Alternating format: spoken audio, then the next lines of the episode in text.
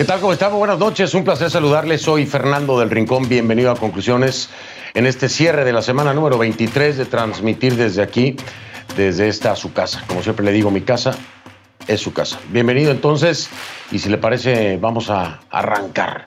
Le cuento, le cuento que para cerrar la semana vamos a estar hablando de lo que ocurre en Venezuela en el ámbito electoral, en esta división de la oposición, en las eh, opiniones encontradas de un Juan Guaidó, de una María Corina Machado, de un Enrique Capriles, y, qué se puede esperar, ¿no? ¿Qué se puede esperar cuando se supone que la unidad, la tan cantada y la tan mentada unidad que decía la oposición venezolana tener, hoy se ve completamente expuesta y resquebrajada?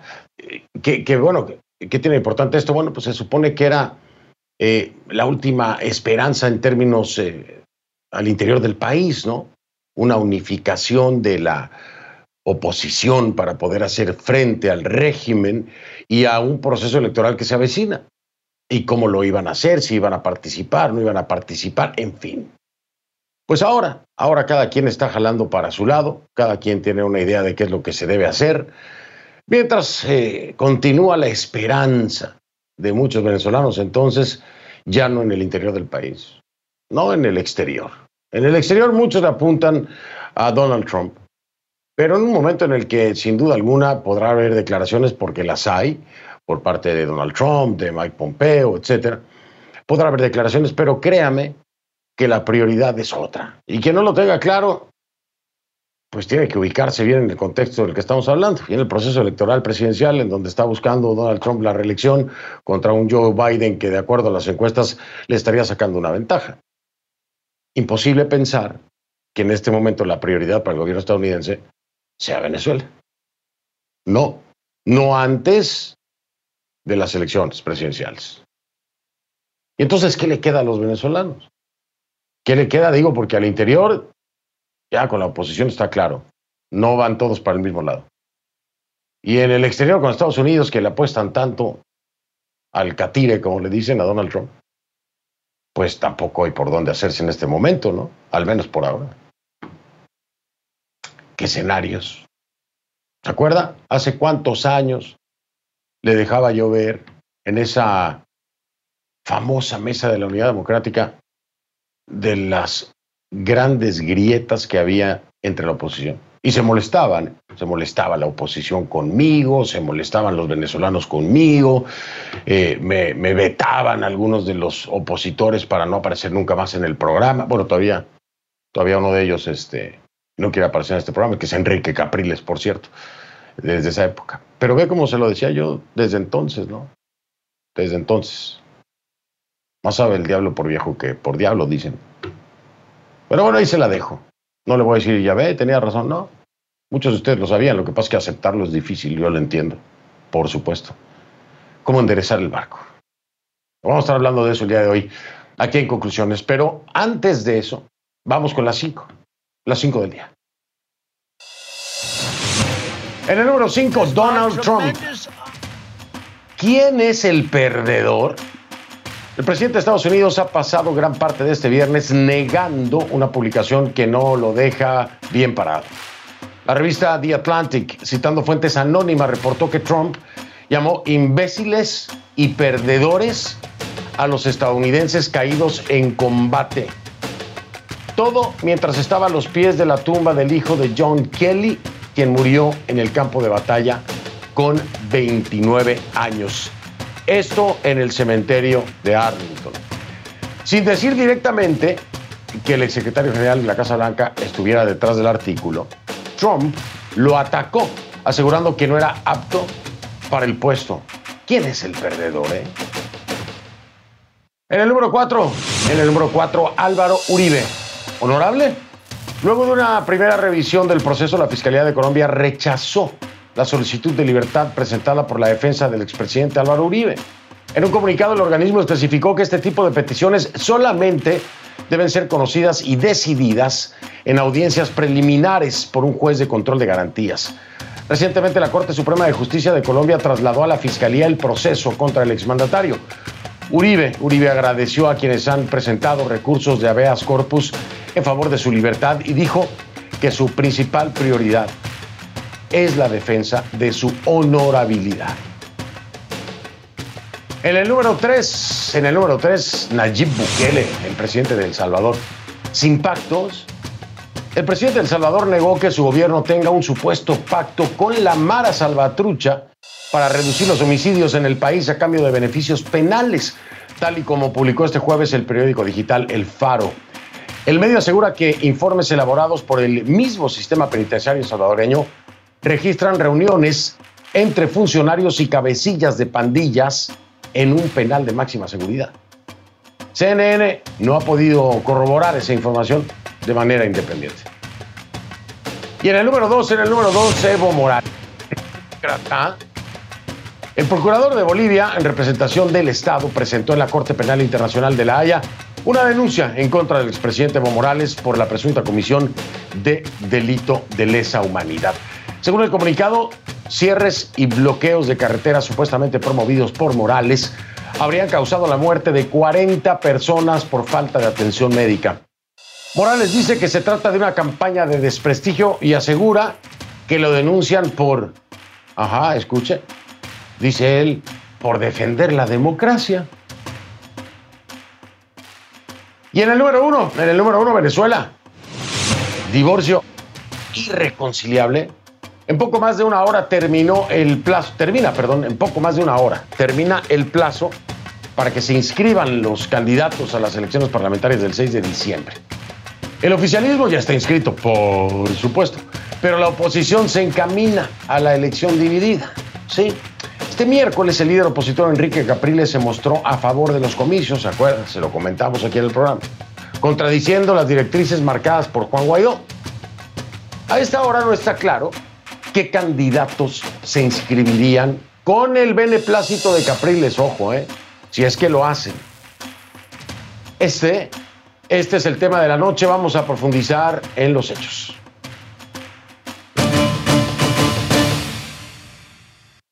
Le pido que a partir de este momento me acompañe utilizando la etiqueta numeral Conclu División VZLA.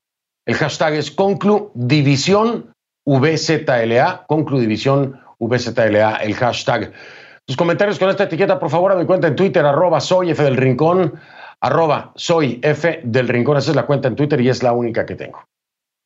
Conclu División VZLA. ¿Por qué le digo esto? Mire, este viernes a la medianoche, o sea, en una hora, más, un poquito más de una hora, termina en Venezuela el plazo para la inscripción de candidatos a las elecciones legislativas del próximo 6 de diciembre. Ahora, este cuestionado eh, Centro Nacional Electoral, el Consejo Nacional Electoral, perdón, prorrogó el proceso en dos ocasiones. La segunda vez lo hizo apenas horas antes de que finalizara el plazo. Para muchos, bueno, no fue una coincidencia. Esta semana fuimos testigos de lo que parece ser la mayor fractura en la oposición venezolana desde enero de 2019, cuando Juan Guaidó fue reconocido como presidente encargado de Venezuela. Ahora, no todos dentro de la oposición están viendo los comicios de la misma forma, ¿no? No lo ven con los mismos ojos, no tienen los mismos intereses. A principios de agosto, 27 partidos anunciaron en un comunicado que no iban a participar en el proceso. ¿Por qué? pues por el mismo Consejo Nacional Electoral que tienen y otras cosas más, lo consideraban fraudulento. Digo consideraban en ese momento, ¿eh? porque la cosa fue cambiando. El comunicado en ese momento fue respaldado por todas las bancadas opositoras con representación en la Asamblea Nacional, incluido el Partido Primero Justicia, al que pertenece Enrique Capriles. Pero la política, tal y como dijo el dirigente opositor, no es lineal y se mueve. El miércoles, Capriles sorprendió a muchos, rompiendo con lo que se acordó en agosto, haciendo que, apoyando las elecciones del 6 de diciembre, apoyándolas eh, de, una forma muy particular, eh, ojo. No, es que esté apoyando la elección per se, pero según desde la perspectiva de Capriles, pues por ahí hay una rendija que deja abierto el régimen y por ahí hay que meterse. En una transmisión en vivo en sus redes sociales, el exgobernador de Miranda fue muy crítico también con las filas opositoras. Dijo que la oposición parece cada día más desconectada de la gente. Condenó la opacidad en torno al levantamiento cívico-militar del 30 de abril de 2019, bautizado como Operación Libertad, así como las circunstancias en torno a la llamada Operación Gedeón. La unidad, aseguró Capriles, no se ha tratado de construir dentro de la oposición. Sostiene que ya no se puede seguir obviando la realidad. Escúchala. Somos gobierno en Internet. O usted es gobierno o usted es oposición. No se pueden ser las dos cosas. No se puede seguir obviando la realidad que tenemos frente a nuestros ojos. ¿Quién está en el poder? Usurpándolo. Pero ¿quién está en el poder? ¿Maduro? Sí, fíjese, e, esto es muy interesante lo que dice Enrique Capriles, ¿no? O se es gobierno o se es oposición. Ojalá, ojalá Enrique así fuera de fácil, ¿eh? Porque aquí estás obviando otra realidad. Que en el medio de gobierno y oposición hay un gris y son colaboracionistas. Colaboracionistas. Que tiran para donde más les conviene. Que no les importa ser oposición o gobierno, les importan sus intereses. Y esos que se encuentran en ese espectro grisáceo entre tu definición son los que hoy le están dando al traste a muchos de los planes que se tienen a nivel político y a nivel nacional, a nivel país. Tampoco, tampoco podemos obviar la existencia de estos seres colaboracionistas. Por lo pronto, Capriles está inhabilitado por los organismos del régimen, no puede ocupar cargos políticos. Por lo tanto, él, él no va a participar en las elecciones, pero sí atribuyó a sus gestiones personales la liberación de más de un centenar de opositores, anunciada el lunes por el régimen la liberación para algunos. La realidad es que en la mayoría de los casos era excarcelación y, bueno, pues detenciones arbitrarias, porque no había ni siquiera dictámenes judiciales, porque muchos de ellos tenían boletas de excarcelación, así que no, no fue una liberación per se. Este gesto, este gesto de, de indulto, que le digo es una excarcelación tal cual, es para promover la reconciliación nacional, dice el régimen. Esa presunta reconciliación causó este efecto que puede llevar entonces a una elección con participación de oposición. Bueno, eso es lo que parece, ¿no? Eso es lo que parece. Pero ¿Habrá sido solamente el efecto de esta, eh, estas excarcelaciones o es que había un acuerdo sobre la mesa o bajo la mesa? Ya, previo. Previo. ¿Qué piensa usted? Por supuesto, la consecuencia de esto, más divisiones en las filas opositoras. Juan Guaidó no reconoció los contactos de Capriles y el diputado Stalin González con el régimen de Nicolás Maduro, estos dos que se reunieron, porque dijo que no fue consultado, él no las aprobó, Juan Guaidó. Al mismo tiempo reaccionaron otras importantes figuras de la oposición. Vamos a recordar lo que me dijo sobre esas excarcelaciones el lunes de esta semana la coordinadora de 20 Venezuela, María Corina Machado. Escúchela.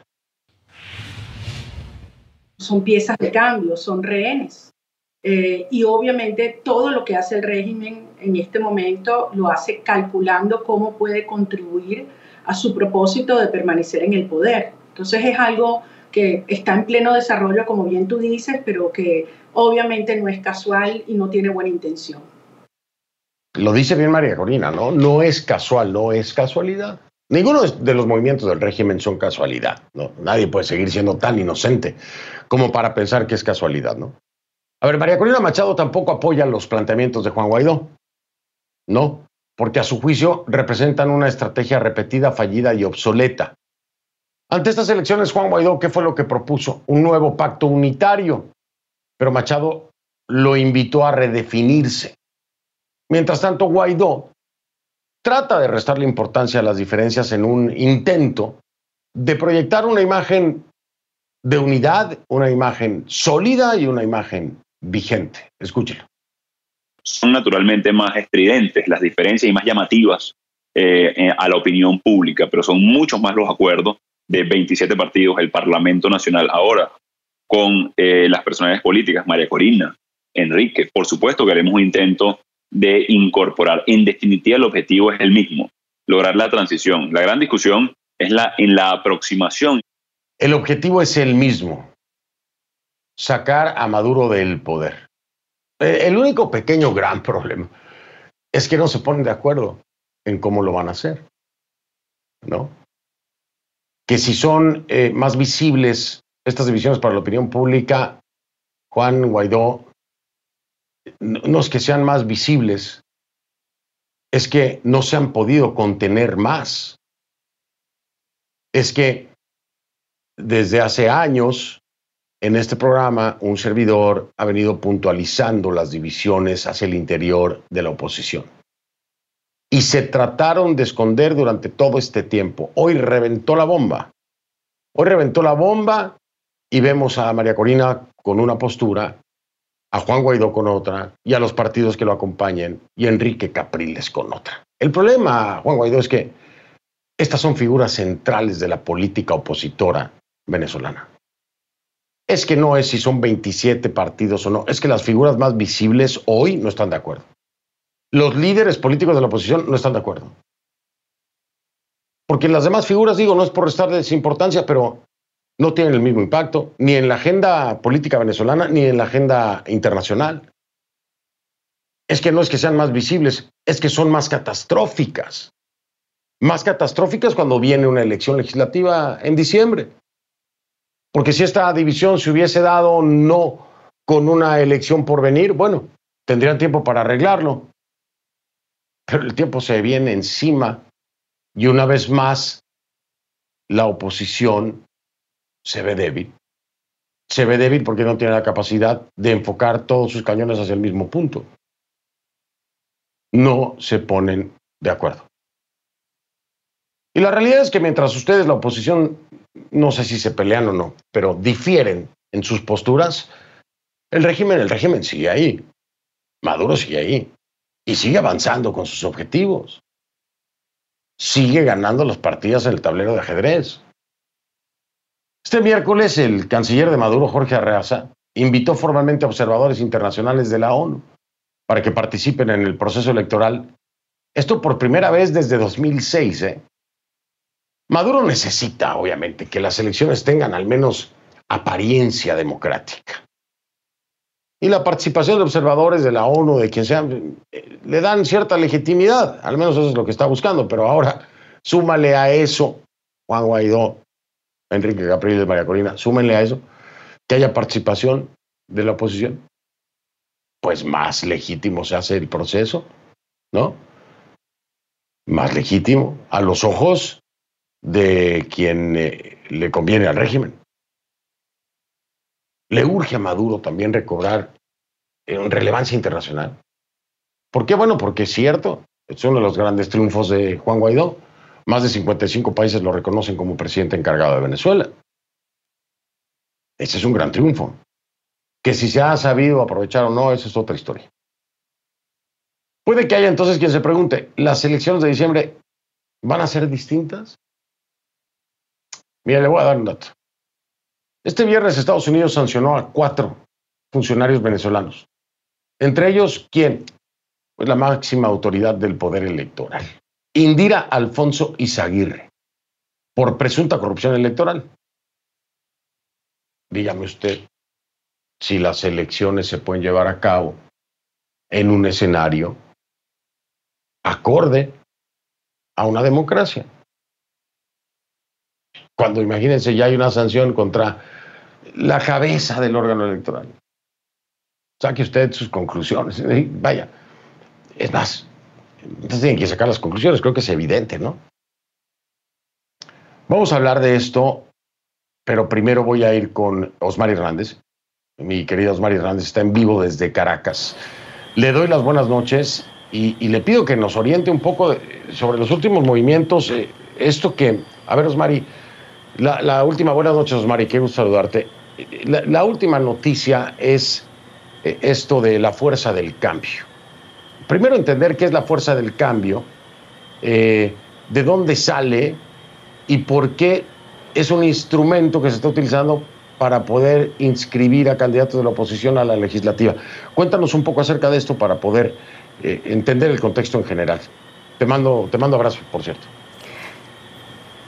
Fernando, muy buenas noches como siempre. Un gusto saludarte, acompañarte en conclusiones. Estuvimos en el Consejo Nacional Electoral atentos a eh, pues estas últimas horas de la segunda prórroga de inscripción para los candidatos ante la Asamblea Nacional y especialmente atentos a eh, ver si Enrique Capriles pasaba de hablar de esta rendija por la vía electoral a eh, pues simplemente concretarla inscribiendo o respaldando la inscripción de candidatos. Y digo respaldando porque él está inhabilitado políticamente y no podría en todo caso, inscribirse como candidato a las elecciones de la Asamblea Nacional. Allí, pues, eh, vimos que ayer estuvo presente el bloque del Partido Unido, Socialista Unido de Venezuela. Hoy estuvieron también estos partidos que conforman eh, una oposición minoritaria que ya venía negociando con Nicolás Maduro desde hace tiempo y que, por cierto, previo al pronunciamiento del TCJ para eh, reversar la decisión de transferir la Junta Directiva de Primera Justicia, partido al cual pertenece Enrique Capriles, ya habían eh, solicitado un cambio de nombre en sus tarjetas con las que participarían en estas elecciones eh, por ese que le había sido transferido por el Poder Judicial como a las ocho y media de la noche recibimos la información por parte del Consejo Nacional Electoral que ya había comenzado la inscripción de la Fuerza del Cambio por la vía digital, vía online, y que tendrían que culminar este trámite. Le dieron una concesión más de hacerlo hasta mañana a las 8 de la mañana cuando tienen que consignar una firma, que es lo único que tendrían que eh, terminar de hacer de manera presencial. La Fuerza del Cambio sirvió de plataforma para eh, los alcaldes, los que hoy en día son alcaldes de Baruta, de Chacao, de Los Alias y de Latillo, que eh, se, utilizaron esta tarjeta para participar en unas elecciones en las cuales también había divisiones en la oposición sobre si participar o no, y a quienes lo vinculan con Enrique Capriles, algo que de, manera independiente no podríamos afirmar, Fernando. Pues ahí está la, sospecha, no podemos confirmarlo, de que Enrique también estuviera eh, vinculado de alguna forma a la fuerza del cambio. Osmari, eh, pues vamos a ver cuántos serán los que se inscriben, ¿no? Eh, tienen, les van a dar chance de presentar en, eh, en físico la documentación hasta el día de mañana, ¿no? Me parece. Así es, hasta mañana a las 8 de la mañana tienen chance y a las 10 se pronuncian los rectores para ofrecer un balance. Ah, bueno. Bueno, mi Mari, pues qué te puedo decir. Este, tú ya sabes, te mando un fuerte abrazo. Se te quiere, cuídate mucho. un abrazo. Igualmente, un abrazo, Fernando. Gracias. Osmar Hernández en vivo desde Caracas me acompañó. Voy a marcar la primera pausa, regreso.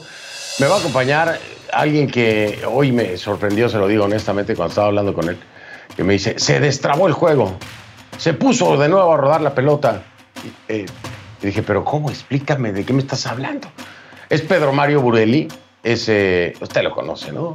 Es analista político, exdirector de PDVSA. Va a estar conmigo en vivo desde Washington. Regreso en un momento con él.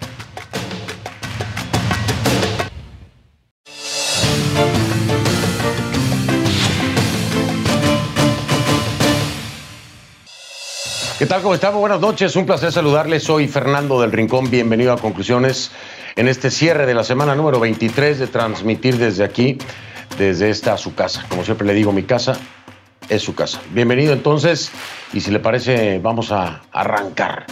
Le cuento, le cuento que para cerrar la semana vamos a estar hablando de lo que ocurre en Venezuela en el ámbito electoral, en esta división de la oposición, en las eh, opiniones encontradas de un Juan Guaidó, de una María Corina Machado, de un Enrique Capriles, y, qué se puede esperar, ¿no? ¿Qué se puede esperar cuando se supone que la unidad, la tan cantada y la tan mentada unidad que decía la oposición venezolana tener, hoy se ve completamente expuesta y resquebrajada? ¿Qué, bueno, ¿qué tiene importante esto? Bueno, pues se supone que era eh, la última esperanza en términos eh, al interior del país, ¿no? Una unificación de la oposición para poder hacer frente al régimen y a un proceso electoral que se avecina. Y cómo lo iban a hacer, si iban a participar, no iban a participar, en fin. Pues ahora, ahora cada quien está jalando para su lado, cada quien tiene una idea de qué es lo que se debe hacer, mientras eh, continúa la esperanza de muchos venezolanos entonces, ya no en el interior del país, no en el exterior. En el exterior muchos apuntan a Donald Trump, pero en un momento en el que sin duda alguna podrá haber declaraciones porque las hay por parte de Donald Trump, de Mike Pompeo, etcétera. Podrá haber declaraciones, pero créame que la prioridad es otra. Y quien no lo tenga claro, pues tiene que ubicarse bien en el contexto del que estamos hablando, y en el proceso electoral presidencial, en donde está buscando Donald Trump la reelección contra un Joe Biden que, de acuerdo a las encuestas, le estaría sacando una ventaja. Imposible pensar que en este momento la prioridad para el gobierno estadounidense sea Venezuela. No, no antes de las elecciones presidenciales. ¿Y entonces qué le queda a los venezolanos? ¿Qué le queda? Digo, porque al interior, ya con la oposición está claro, no van todos para el mismo lado. Y en el exterior, con Estados Unidos, que le apuestan tanto al catire, como le dicen a Donald Trump, pues tampoco hay por dónde hacerse en este momento, ¿no? Al menos por ahora. ¿Qué escenarios? ¿Se acuerda? ¿Hace cuántos años le dejaba yo ver en esa famosa mesa de la Unidad Democrática de las grandes grietas que había entre la oposición. Y se molestaban, se molestaba la oposición conmigo, se molestaban los venezolanos conmigo, eh, me, vetaban algunos de los opositores para no aparecer nunca más en el programa. Bueno, todavía, todavía uno de ellos este, no quiere aparecer en este programa, que es Enrique Capriles, por cierto, desde esa época. Pero ve cómo se lo decía yo desde entonces, ¿no? Desde entonces. Más sabe el diablo por viejo que por diablo, dicen. Pero bueno, ahí se la dejo. No le voy a decir, ya ve, tenía razón, no. Muchos de ustedes lo sabían, lo que pasa es que aceptarlo es difícil, yo lo entiendo, por supuesto. ¿Cómo enderezar el barco? Vamos a estar hablando de eso el día de hoy, aquí en conclusiones, pero antes de eso, vamos con las cinco, las cinco del día. En el número cinco, Donald Trump. ¿Quién es el perdedor? El presidente de Estados Unidos ha pasado gran parte de este viernes negando una publicación que no lo deja bien parado. La revista The Atlantic, citando fuentes anónimas, reportó que Trump llamó imbéciles y perdedores a los estadounidenses caídos en combate. Todo mientras estaba a los pies de la tumba del hijo de John Kelly, quien murió en el campo de batalla con 29 años. Esto en el cementerio de Arlington. Sin decir directamente que el exsecretario general de la Casa Blanca estuviera detrás del artículo, Trump lo atacó, asegurando que no era apto para el puesto. ¿Quién es el perdedor? Eh? En el número 4, en el número 4, Álvaro Uribe. ¿Honorable? Luego de una primera revisión del proceso, la Fiscalía de Colombia rechazó la solicitud de libertad presentada por la defensa del expresidente Álvaro Uribe. En un comunicado, el organismo especificó que este tipo de peticiones solamente deben ser conocidas y decididas en audiencias preliminares por un juez de control de garantías. Recientemente, la Corte Suprema de Justicia de Colombia trasladó a la Fiscalía el proceso contra el exmandatario. Uribe, Uribe agradeció a quienes han presentado recursos de habeas corpus en favor de su libertad y dijo que su principal prioridad es la defensa de su honorabilidad. En el número 3, en el número 3, Nayib Bukele, el presidente de El Salvador. Sin pactos, el presidente de El Salvador negó que su gobierno tenga un supuesto pacto con la Mara Salvatrucha para reducir los homicidios en el país a cambio de beneficios penales, tal y como publicó este jueves el periódico digital El Faro. El medio asegura que informes elaborados por el mismo sistema penitenciario salvadoreño registran reuniones entre funcionarios y cabecillas de pandillas en un penal de máxima seguridad. CNN no ha podido corroborar esa información de manera independiente. Y en el número 2, en el número 2, Evo Morales. El procurador de Bolivia, en representación del Estado, presentó en la Corte Penal Internacional de La Haya una denuncia en contra del expresidente Evo Morales por la presunta comisión de delito de lesa humanidad. Según el comunicado, cierres y bloqueos de carreteras supuestamente promovidos por Morales habrían causado la muerte de 40 personas por falta de atención médica. Morales dice que se trata de una campaña de desprestigio y asegura que lo denuncian por, ajá, escuche, dice él, por defender la democracia. Y en el número uno, en el número uno, Venezuela. Divorcio irreconciliable. En poco más de una hora terminó el plazo, termina, perdón, en poco más de una hora termina el plazo para que se inscriban los candidatos a las elecciones parlamentarias del 6 de diciembre. El oficialismo ya está inscrito, por supuesto, pero la oposición se encamina a la elección dividida. Sí. Este miércoles el líder opositor Enrique Capriles se mostró a favor de los comicios, ¿se lo comentamos aquí en el programa, contradiciendo las directrices marcadas por Juan Guaidó. A esta hora no está claro qué candidatos se inscribirían con el beneplácito de Capriles, ojo, ¿eh? si es que lo hacen. Este este es el tema de la noche. Vamos a profundizar en los hechos.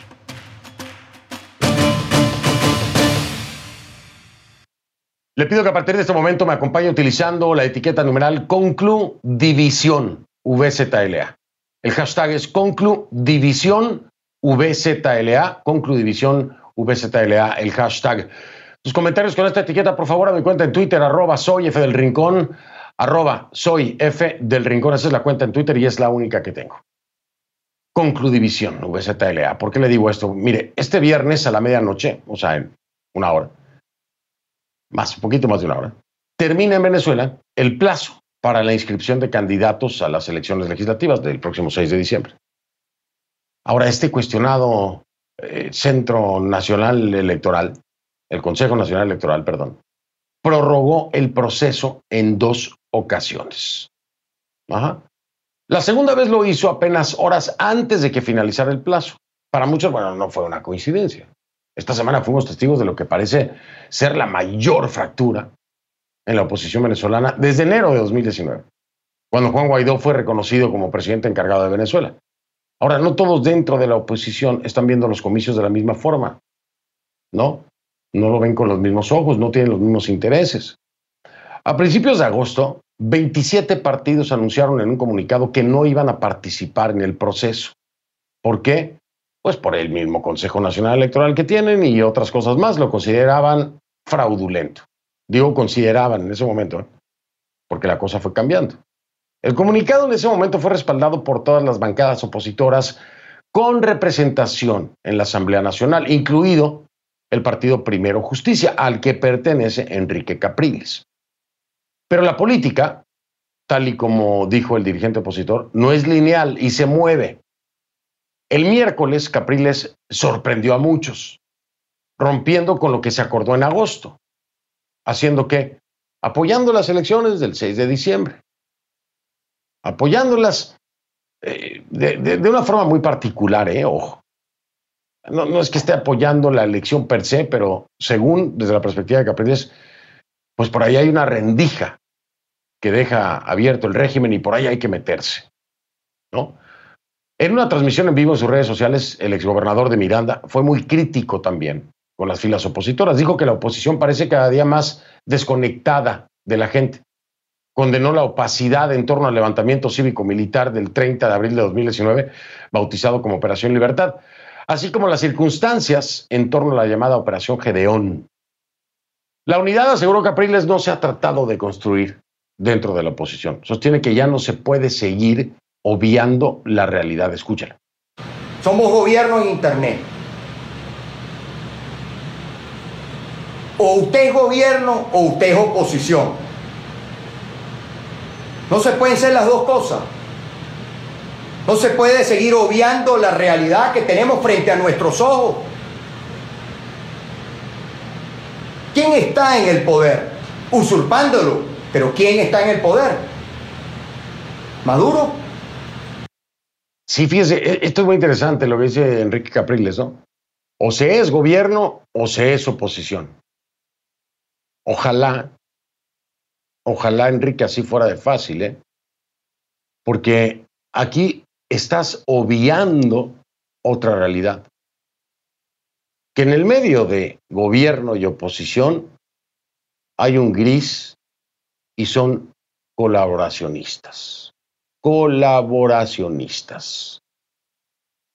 que tiran para donde más les conviene, que no les importa ser oposición o gobierno, les importan sus intereses. Y esos que se encuentran en ese espectro grisáceo entre tu definición son los que hoy le están dando al traste a muchos de los planes que se tienen a nivel político y a nivel nacional, a nivel país.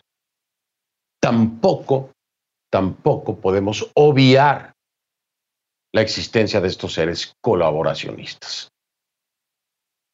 Por lo pronto, Capriles está inhabilitado por los organismos del régimen, no puede ocupar cargos políticos. Por lo tanto, él, él no va a participar en las elecciones, pero sí atribuyó a sus gestiones personales la liberación de más de un centenar de opositores, anunciada el lunes por el régimen. La liberación para algunos. La realidad es que en la mayoría de los casos era excarcelación y, bueno, pues detenciones arbitrarias, porque no había ni siquiera dictámenes judiciales, porque muchos de ellos tenían boletas de excarcelación, así que no, no fue una liberación per se. Este gesto, este gesto de, de, indulto, que le digo es una excarcelación tal cual, es para promover la reconciliación nacional, dice el régimen. Esa presunta reconciliación causó este efecto que puede llevar entonces a una elección con participación de oposición. Bueno, eso es lo que parece, ¿no? Eso es lo que parece. Pero, ¿habrá sido solamente el efecto de esta, eh, estas excarcelaciones o es que había un acuerdo sobre la mesa o bajo la mesa? Ya, previo. Previo. ¿Qué piensa usted? Por supuesto, la consecuencia de esto, más divisiones en las filas opositoras. Juan Guaidó no reconoció los contactos de Capriles y el diputado Stalin González con el régimen de Nicolás Maduro, estos dos que se reunieron, porque dijo que no fue consultado, él no las aprobó, Juan Guaidó. Al mismo tiempo reaccionaron otras importantes figuras de la oposición. Vamos a recordar lo que me dijo sobre esas excarcelaciones el lunes de esta semana, la coordinadora de 20 Venezuela, María Corina Machado. Escúchela. Son piezas de cambio, son rehenes. Eh, y obviamente todo lo que hace el régimen en este momento lo hace calculando cómo puede contribuir a su propósito de permanecer en el poder. Entonces es algo que está en pleno desarrollo, como bien tú dices, pero que obviamente no es casual y no tiene buena intención. Lo dice bien María Corina, ¿no? No es casual, no es casualidad. Ninguno de los movimientos del régimen son casualidad, ¿no? Nadie puede seguir siendo tan inocente como para pensar que es casualidad, ¿no? A ver, María Corina Machado tampoco apoya los planteamientos de Juan Guaidó. No, porque a su juicio representan una estrategia repetida, fallida y obsoleta. Ante estas elecciones, Juan Guaidó, ¿qué fue lo que propuso? Un nuevo pacto unitario. Pero Machado lo invitó a redefinirse. Mientras tanto, Guaidó trata de restarle importancia a las diferencias en un intento de proyectar una imagen de unidad, una imagen sólida y una imagen vigente. Escúchelo. Son naturalmente más estridentes las diferencias y más llamativas eh, eh, a la opinión pública, pero son muchos más los acuerdos de 27 partidos el Parlamento Nacional ahora con eh, las personalidades políticas, María Corina, Enrique. Por supuesto que haremos un intento de incorporar. En definitiva, el objetivo es el mismo, lograr la transición. La gran discusión es la, en la aproximación. El objetivo es el mismo, sacar a Maduro del poder. Eh, el único pequeño gran problema es que no se ponen de acuerdo en cómo lo van a hacer. ¿No? Que si son eh, más visibles estas divisiones para la opinión pública, Juan Guaidó, no es que sean más visibles, es que no se han podido contener más. Es que desde hace años en este programa, un servidor ha venido puntualizando las divisiones hacia el interior de la oposición. Y se trataron de esconder durante todo este tiempo. Hoy reventó la bomba. Hoy reventó la bomba y vemos a María Corina con una postura, a Juan Guaidó con otra y a los partidos que lo acompañen y Enrique Capriles con otra. El problema, Juan Guaidó, es que estas son figuras centrales de la política opositora venezolana es que no es si son 27 partidos o no, es que las figuras más visibles hoy no están de acuerdo. Los líderes políticos de la oposición no están de acuerdo. Porque las demás figuras, digo, no es por restarles importancia, pero no tienen el mismo impacto, ni en la agenda política venezolana, ni en la agenda internacional. Es que no es que sean más visibles, es que son más catastróficas. Más catastróficas cuando viene una elección legislativa en diciembre. Porque si esta división se hubiese dado no con una elección por venir, bueno, tendrían tiempo para arreglarlo. Pero el tiempo se viene encima y una vez más la oposición se ve débil. Se ve débil porque no tiene la capacidad de enfocar todos sus cañones hacia el mismo punto. No se ponen de acuerdo. Y la realidad es que mientras ustedes, la oposición, no sé si se pelean o no, pero difieren en sus posturas, el régimen, el régimen sigue ahí. Maduro sigue ahí. Y sigue avanzando con sus objetivos. Sigue ganando las partidas en el tablero de ajedrez. Este miércoles, el canciller de Maduro, Jorge Arreaza, invitó formalmente a observadores internacionales de la ONU para que participen en el proceso electoral. Esto por primera vez desde 2006. ¿eh? Maduro necesita, obviamente, que las elecciones tengan al menos apariencia democrática. Y la participación de observadores de la ONU, de quien sea, eh, le dan cierta legitimidad, al menos eso es lo que está buscando, pero ahora súmale a eso, Juan Guaidó, Enrique Capriles de María Corina, súmenle a eso, que haya participación de la oposición, pues más legítimo se hace el proceso, ¿no? Más legítimo a los ojos de quien eh, le conviene al régimen. Le urge a Maduro también recobrar eh, relevancia internacional. ¿Por qué? Bueno, porque es cierto, es uno de los grandes triunfos de Juan Guaidó. Más de 55 países lo reconocen como presidente encargado de Venezuela. Ese es un gran triunfo. Que si se ha sabido aprovechar o no, esa es otra historia. Puede que haya entonces quien se pregunte, ¿las elecciones de diciembre van a ser distintas? Mira, le voy a dar un dato. Este viernes Estados Unidos sancionó a cuatro funcionarios venezolanos. Entre ellos, ¿quién? Pues la máxima autoridad del poder electoral. Indira Alfonso Izaguirre, por presunta corrupción electoral. Dígame usted si las elecciones se pueden llevar a cabo en un escenario acorde a una democracia cuando imagínense ya hay una sanción contra la cabeza del órgano electoral. Saque usted sus conclusiones. Vaya, es más, entonces tienen que sacar las conclusiones, creo que es evidente, ¿no? Vamos a hablar de esto, pero primero voy a ir con Osmar Hernández. Mi querido Osmar Hernández está en vivo desde Caracas. Le doy las buenas noches y, le pido que nos oriente un poco sobre los últimos movimientos. Eh, esto que, a ver, Osmari, la, última, buenas noches, Osmari, qué gusto saludarte. La, última noticia es eh, esto de la fuerza del cambio. Primero entender qué es la fuerza del cambio, eh, de dónde sale y por qué es un instrumento que se está utilizando para poder inscribir a candidatos de la oposición a la legislativa. Cuéntanos un poco acerca de esto para poder eh, entender el contexto en general. Te mando, te mando abrazos, por cierto.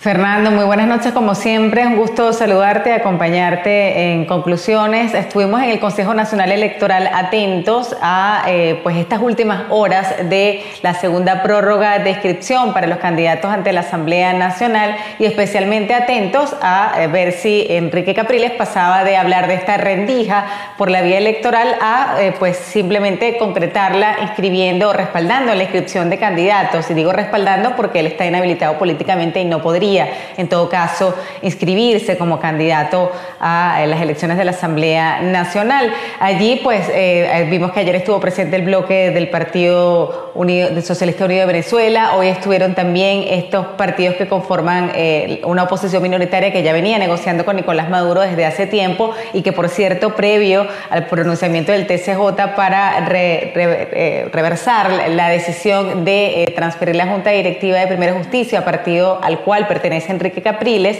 ya habían eh, solicitado un cambio de nombre en sus tarjetas con las que participarían en estas elecciones eh, por ese que le había sido transferido por el Poder Judicial como a las ocho y media de la noche recibimos la información por parte del Consejo Nacional Electoral que ya había comenzado la inscripción de la Fuerza del Cambio por la vía digital, vía online, y que tendrían que culminar este trámite. Le dieron una concesión más de hacerlo hasta mañana a las 8 de la mañana cuando tienen que consignar una firma, que es lo único que tendrían que eh, terminar de hacer de manera presencial. La Fuerza del Cambio sirvió de plataforma para eh, los alcaldes, los que hoy en día son alcaldes de Baruta, de Chacao, de Los Alias y de Latillo, que eh, se, utilizaron esta tarjeta para participar en unas elecciones en las cuales también había divisiones en la oposición sobre si participar o no, y a quienes lo vinculan con Enrique Capriles, algo que de, manera independiente no podríamos afirmar, Fernando.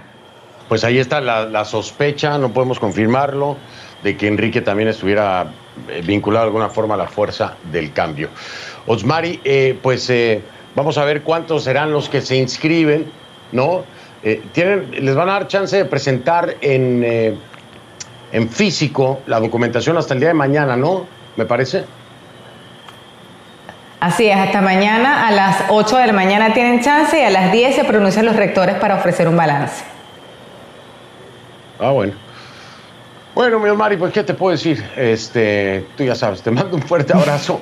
Se te quiere, cuídate mucho. un abrazo. Igualmente, un abrazo, Fernando. Gracias. Osmar Hernández en vivo desde Caracas me acompañó. Voy a marcar la primera pausa, regreso. Me va a acompañar alguien que hoy me sorprendió, se lo digo honestamente, cuando estaba hablando con él, que me dice, se destrabó el juego, se puso de nuevo a rodar la pelota. Eh, y dije, pero ¿cómo? Explícame, ¿de qué me estás hablando? Es Pedro Mario Burelli, es, usted lo conoce, ¿no? Es analista político, exdirector de PDVSA. Va a estar conmigo en vivo desde Washington. Regreso un momento con él.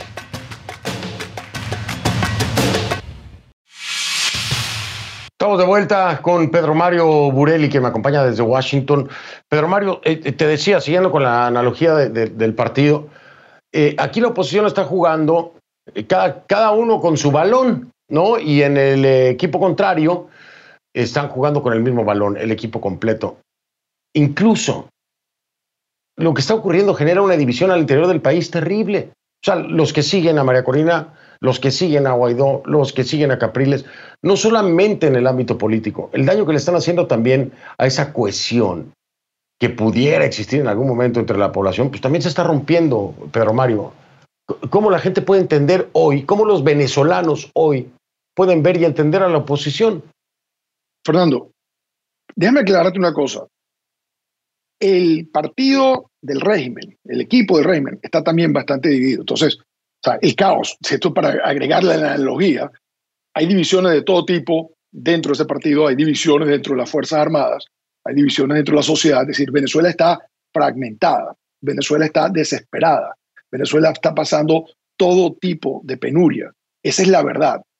Eso me hace pensar de que este no es el momento para egos. Las divisiones del lado nuestro, que es el que me importa en este momento resolver, es puro ego, solamente ego. Porque en el fondo todos saben el diagnóstico, todos te lo describen igual, pero todos quieren jugar un rol distinto. Entonces lo que yo trato de decir es lo siguiente, nos unimos para una elección y salió un resultado que nadie esperaba. El, el, mundo vio, la oposición es la mayoría.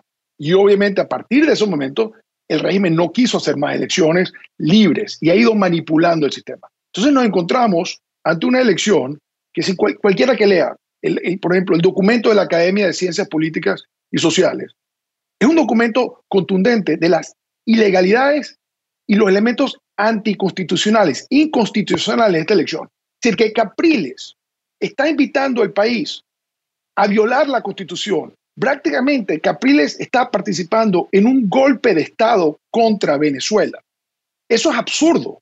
Eso es totalmente absurdo. Entonces, lo que ocurre que es muy importante, Capriles se pasó, cruzó el campo y se fue para el otro lado.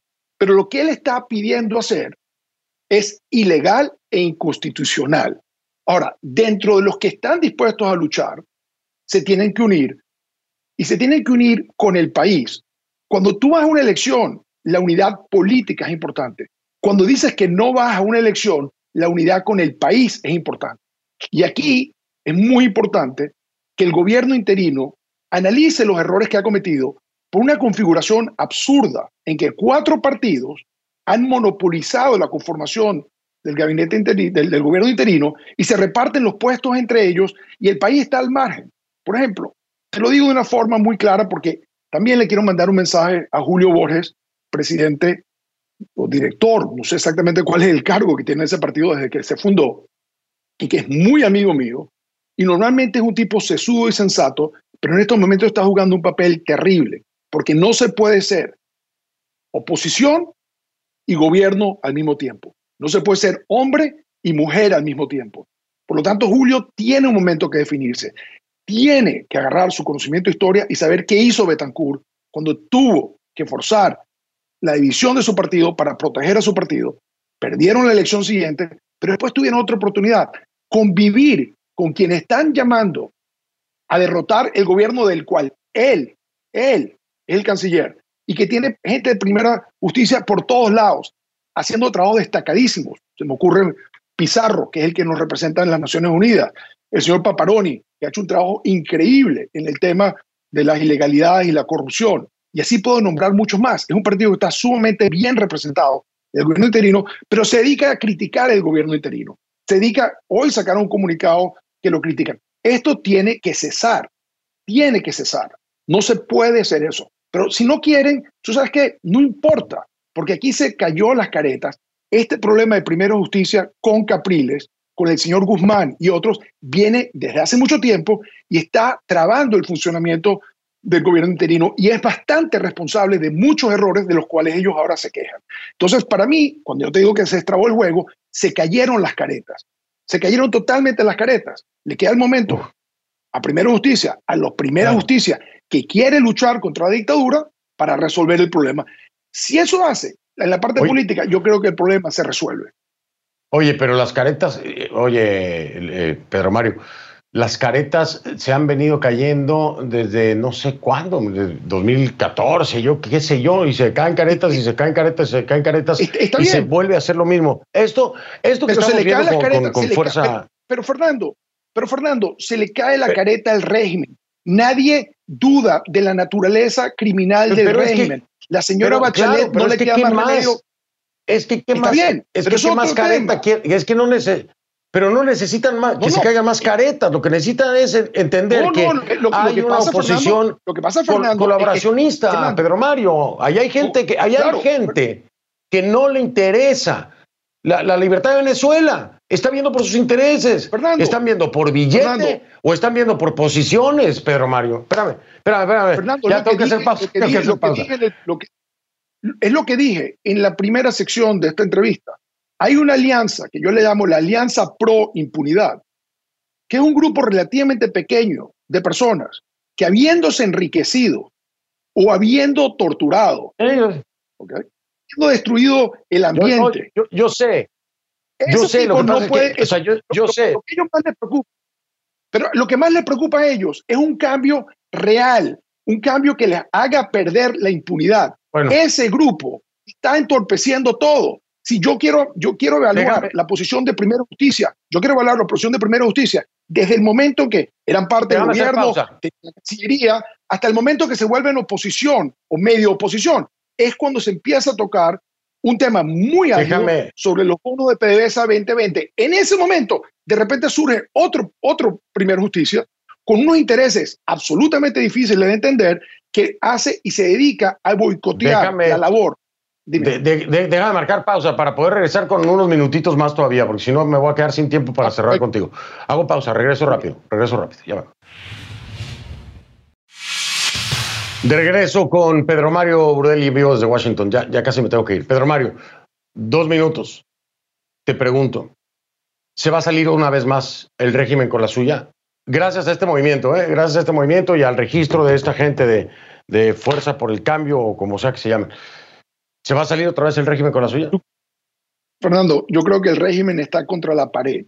El régimen lo que está haciendo es absolutamente lo que hace cualquiera que está contra la pared.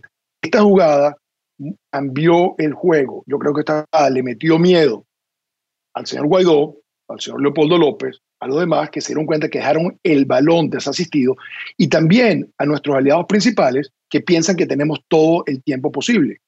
Entonces, la razón de que el balón está parado era porque simplemente se, se, se, descuidaron de qué, qué es lo que estamos jugando aquí. Estamos jugando la salvación de un país y simplemente estamos descuidando. Entonces, nosotros necesitamos la unidad política, necesitamos la unidad de las gentes, hombres y mujeres honestos de Venezuela, que han sido excluidos de un gobierno interino que ha sido absolutamente secuestrado por un G4 en que lo que pasa, se la pasa todo el tiempo repartiéndose puestos y chantajeándose mutuamente. Si tú quieres esto, me tienes que dar esto. Si me das aquello, me das aquello. Y nunca entendieron. Y le digo un mensaje al presidente Guaidó, a mi gran amigo el presidente Guaidó, a quien sigo respetando porque sé que está tomando el riesgo superior en este país. Llegó el momento que ese apoyo que él observó en Europa, que observó en Norteamérica y que ha observado en las Américas, ese apoyo es a él. El mundo lo está viendo a él a solucionar el problema. Él no tiene que ir después a pedirle permiso al G4 para cualquier jugada.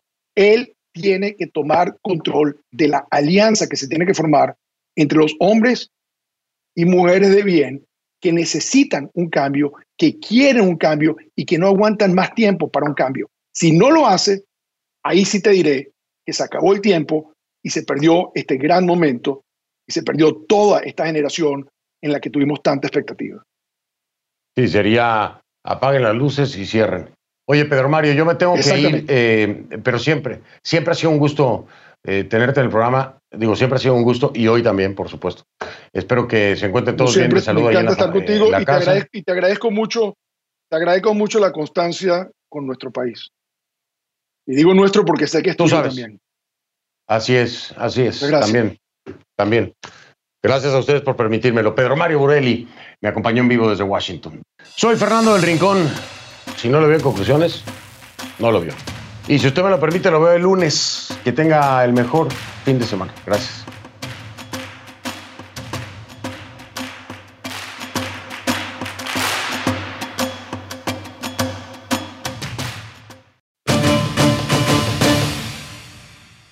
Conclu División VZLA es el hashtag Conclu División VZLA. Le doy la bienvenida entonces al analista político y exdirector de PDVSA en vivo desde Washington, Pedro Mario Borelli. Pedro Mario, ¿cómo estás? Buenas noches. ¿Cómo estás, Fernando? Encantado de oírte. Un gusto saludarte. Eh, le comentaba a nuestra audiencia, tú siempre, a mí me llama mucho la atención, tú tienes siempre unas perspectivas muy interesantes, tengo que decirlo, tengo que ser honesto. No siempre estamos de acuerdo tú y yo, pero son interesantes, eso sí. les, les, compartía, ¿no? Que hoy me dices, eh, Fernando, bueno, ya se destrabó el juego, ya se puso a rodar la pelota, ya. Y yo te decía, Pedro Mario, pero vamos a suponer que sí, porque esto genera muchas reacciones, es, un manotazo en el tablero, ¿no? El hecho de que vaya a haber una participación de la oposición, que Enrique piense que la elección es una rendija por la que hay que entrarle al, régimen, por el otro lado Juan Guaidó con su plan, el otro lado María Corina. Y yo te digo, pero, pero no es el momento. Eh, o sea, como que están jugando abajo del aguacero, ¿no, Pedro Mario? ¿O, por qué? ¿Cómo, ¿Cómo lo entiendes tú? Que te parece algo hasta cierto punto positivo, vamos a decirlo así. Bueno, Fernando, hablemos primero de las certezas. Venezuela está en bancarrota. Venezuela está atravesando la etapa exponencial de una pandemia sin ninguna posibilidad en realidad de enfrentarla como se debe enfrentar. Venezuela está secuestrada por un gobierno absolutamente ilegítimo. Ese gobierno no solamente es ilegítimo, sino es demostradamente criminal. La oposición se unió y ganó unas elecciones y se volvió a unir en torno a una solución constitucional para hacerle frente a un vacío el año pasado. La oposición logró el apoyo de los 60 países más importantes, las democracias con las que queremos estar asociados, y quizás el repudio de autocracias con las que no, no nos interesa tener nación. Esas son certezas. Ahora, lo que está ocurriendo es que desde enero del año pasado el juego se ha movido muy lento. Y cuando yo digo que el balón se movió, es como que llevamos unos días y los venezolanos con un gran sentido de urgencia están moviendo el balón en la mitad del campo y de cada lado los jugadores jugaban, hacían ejercicios, entraban, salían, le gritaban a la gente, se tomaban un trago, se fumaban un cigarrillo, pero no se están enfocando en el juego. Entonces, ¿qué pasa? En ese vacío, alguien, varias personas, alguien apoyado por varios, decide meterse en el campo como un espontáneo. Y le pega la pelota. Ahora, lo que creo que este muchacho no entiende, y le digo muchacho porque en realidad se está portando como muchacho, es que esa pelota es de dinamita y le va a estallar. Ahora, ¿quiénes lo uparon para meterse en el campo? ¿Lo upó el régimen? ¿Lo uparon los aliados del régimen? ¿Lo uparon quienes en Venezuela no quieren un cambio dramático porque afectaría el status quo y pondría en peligro su impunidad? Es decir, una alianza de corruptos que van desde militares a funcionarios del régimen, a empresarios, a financistas, a miembros de la oposición y quienes lo financian. Esa alianza, unidad, 180 personas, un número muy pequeño, pero lo que están protegiendo, lo que temen perder, es gigantesco. Y es tan grande que tienen la fuerza suficiente para bloquear la voluntad de los 28 millones de personas que quedan en Venezuela y de los cinco que tuvieron que huir. Y de paso, de la voluntad de los países que aliados nos quieren ayudar a salir de esto. Ahora, esa jugada, esa jugada con esa mala alianza, esa jugada mal acompañada, no va a terminar en nada.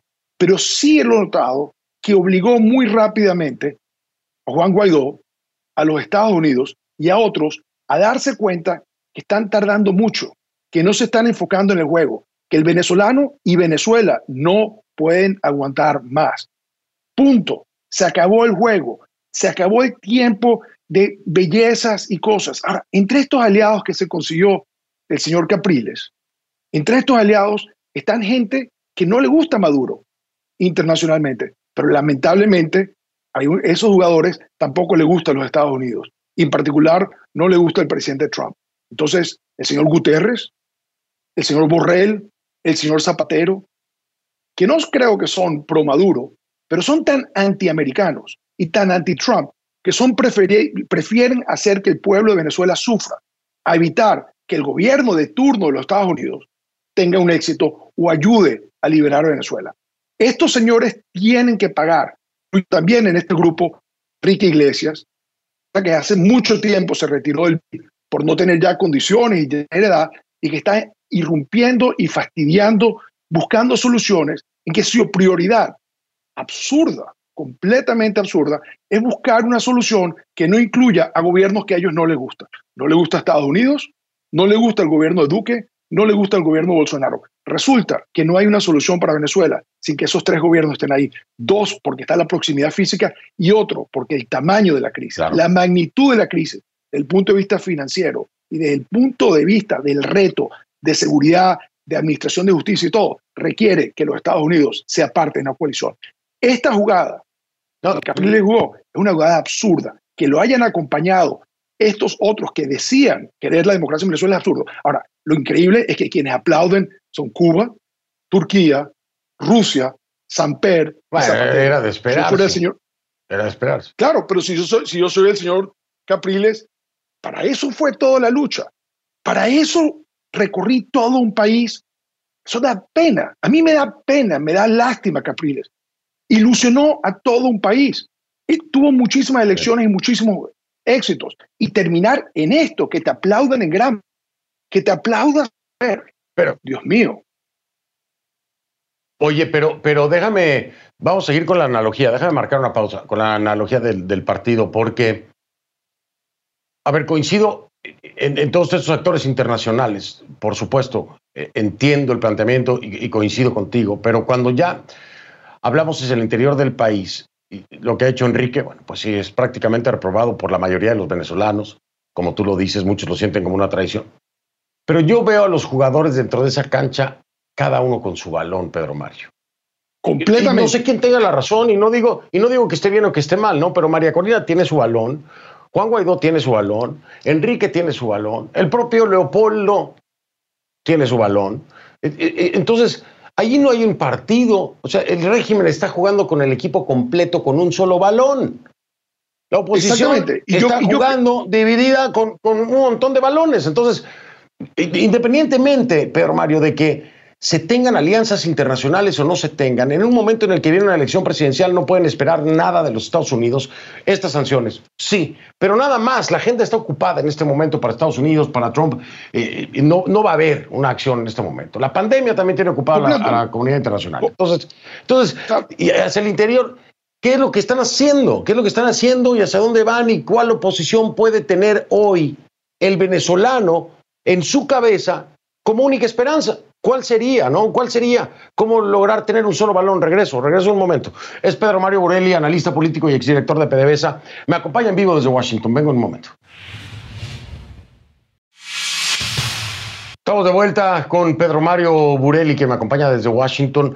Pedro Mario, eh, eh, te decía, siguiendo con la analogía del partido, eh, aquí la oposición está jugando cada, cada uno con su balón, ¿no? Y en el equipo contrario, están jugando con el mismo balón, el equipo completo.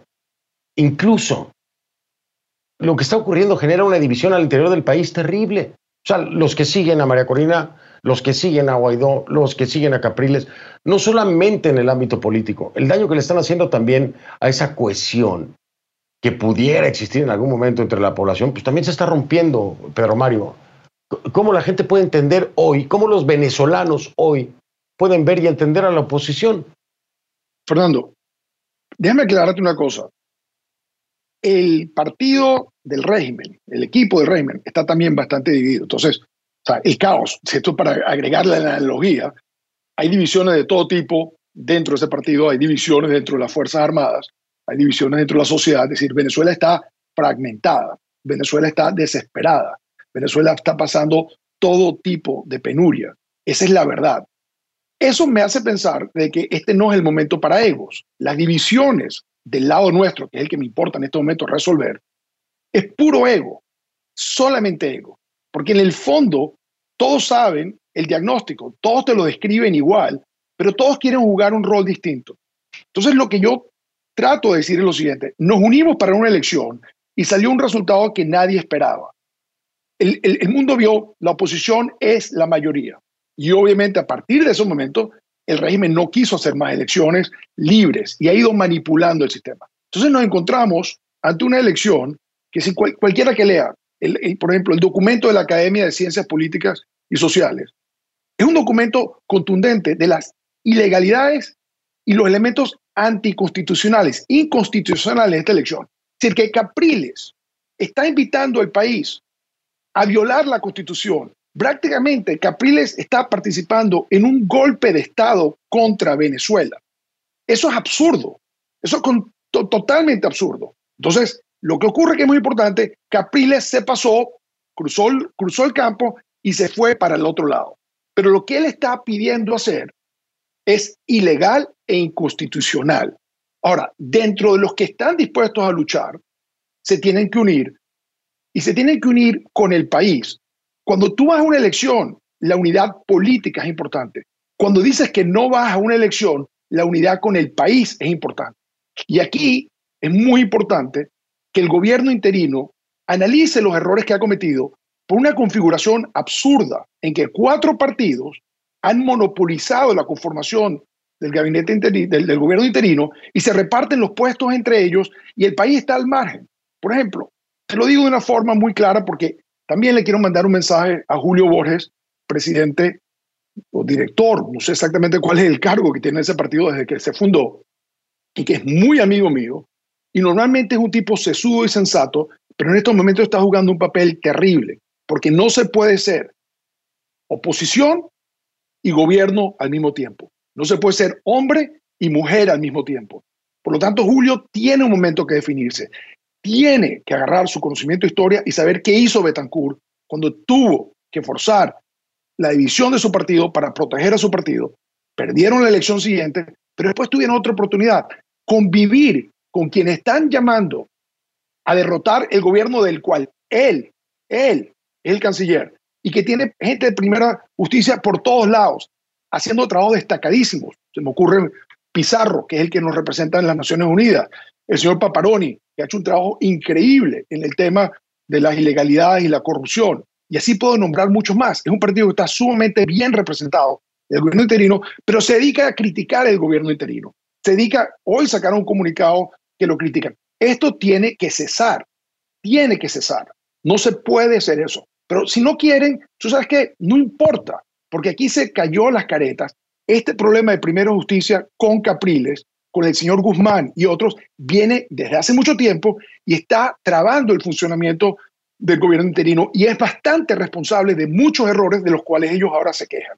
Entonces, para mí, cuando yo te digo que se estrabó el juego, se cayeron las caretas. Se cayeron totalmente las caretas. Le queda el momento a Primera Justicia, a los Primera Justicia, que quiere luchar contra la dictadura para resolver el problema. Si eso hace en la parte política, yo creo que el problema se resuelve.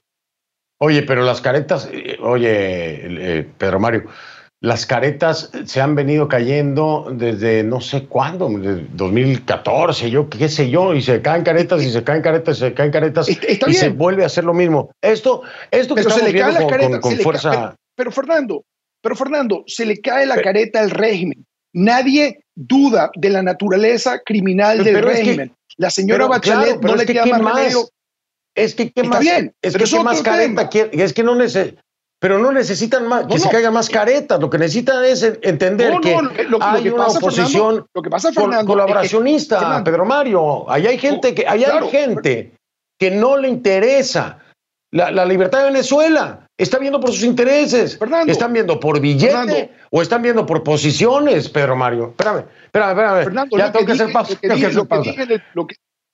Es lo que dije en la primera sección de esta entrevista hay una alianza que yo le llamo la Alianza Pro Impunidad, que es un grupo relativamente pequeño de personas que habiéndose enriquecido o habiendo torturado, habiendo destruido el ambiente. Yo, sé, yo sé lo que no puede, o sea, yo, sé. pero lo que más les preocupa a ellos es un cambio real, un cambio que les haga perder la impunidad.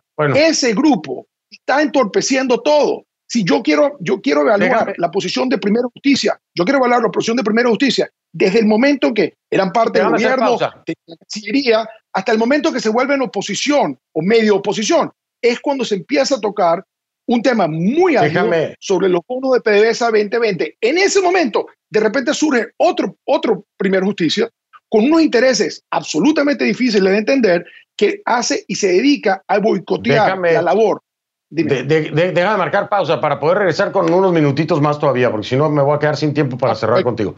Hago pausa, regreso rápido, regreso rápido, ya va. De regreso con Pedro Mario Burdelli, vivo desde Washington. Ya, ya casi me tengo que ir. Pedro Mario, dos minutos. Te pregunto, ¿se va a salir una vez más el régimen con la suya? Gracias a este movimiento, ¿eh? gracias a este movimiento y al registro de esta gente de, de Fuerza por el Cambio o como sea que se llame. ¿Se va a salir otra vez el régimen con la suya? Fernando, yo creo que el régimen está contra la pared. El régimen lo que está haciendo es absolutamente lo que hace cualquiera que está contra la pared. Esta jugada cambió el juego. Yo creo que esta le metió miedo al señor Guaidó, al señor Leopoldo López, a los demás que se dieron cuenta que dejaron el balón desasistido y también a nuestros aliados principales que piensan que tenemos todo el tiempo posible. Entonces, la razón de que el balón está parado era porque simplemente se, descuidaron de qué, qué es lo que estamos jugando aquí. Estamos jugando la salvación de un país y simplemente estamos descuidando. Entonces, nosotros necesitamos la unidad política, necesitamos la unidad de las gentes, hombres y mujeres honestos de Venezuela, que han sido excluidos de un gobierno interino que ha sido absolutamente secuestrado por un G4 en que lo que pasa, se la pasa todo el tiempo repartiéndose puestos y chantajeándose mutuamente. Si tú quieres esto, me tienes que dar esto. Si me das aquello, me das aquello. Y nunca entendieron. Y le digo un mensaje al presidente Guaidó, a mi gran amigo el presidente Guaidó, a quien sigo respetando porque sé que está tomando el riesgo superior en este país. Llegó el momento que ese apoyo que él observó en Europa, que observó en Norteamérica y que ha observado en las Américas, ese apoyo es a él. El mundo lo está viendo a él a solucionar el problema. Él no tiene que ir después a pedirle permiso al G4 para cualquier jugada. Él tiene que tomar control de la alianza que se tiene que formar entre los hombres y mujeres de bien que necesitan un cambio, que quieren un cambio y que no aguantan más tiempo para un cambio. Si no lo hace, ahí sí te diré que se acabó el tiempo y se perdió este gran momento y se perdió toda esta generación en la que tuvimos tanta expectativa. Sí, sería apaguen las luces y cierren. Oye, Pedro Mario, yo me tengo que ir, eh, pero siempre, siempre ha sido un gusto eh, tenerte en el programa. Digo, siempre ha sido un gusto y hoy también, por supuesto. Espero que se encuentren todos bien. Te saludo me encanta estar contigo y, te agradezco, y te agradezco mucho, te agradezco mucho la constancia con nuestro país. Y digo nuestro porque sé que es Tú sabes. también. Así es, así es. También, también. Gracias a ustedes por permitírmelo. Pedro Mario Borelli me acompañó en vivo desde Washington. Soy Fernando del Rincón. Si no lo veo en conclusiones, no lo vio. Y si usted me lo permite, lo veo el lunes. Que tenga el mejor fin de semana. Gracias.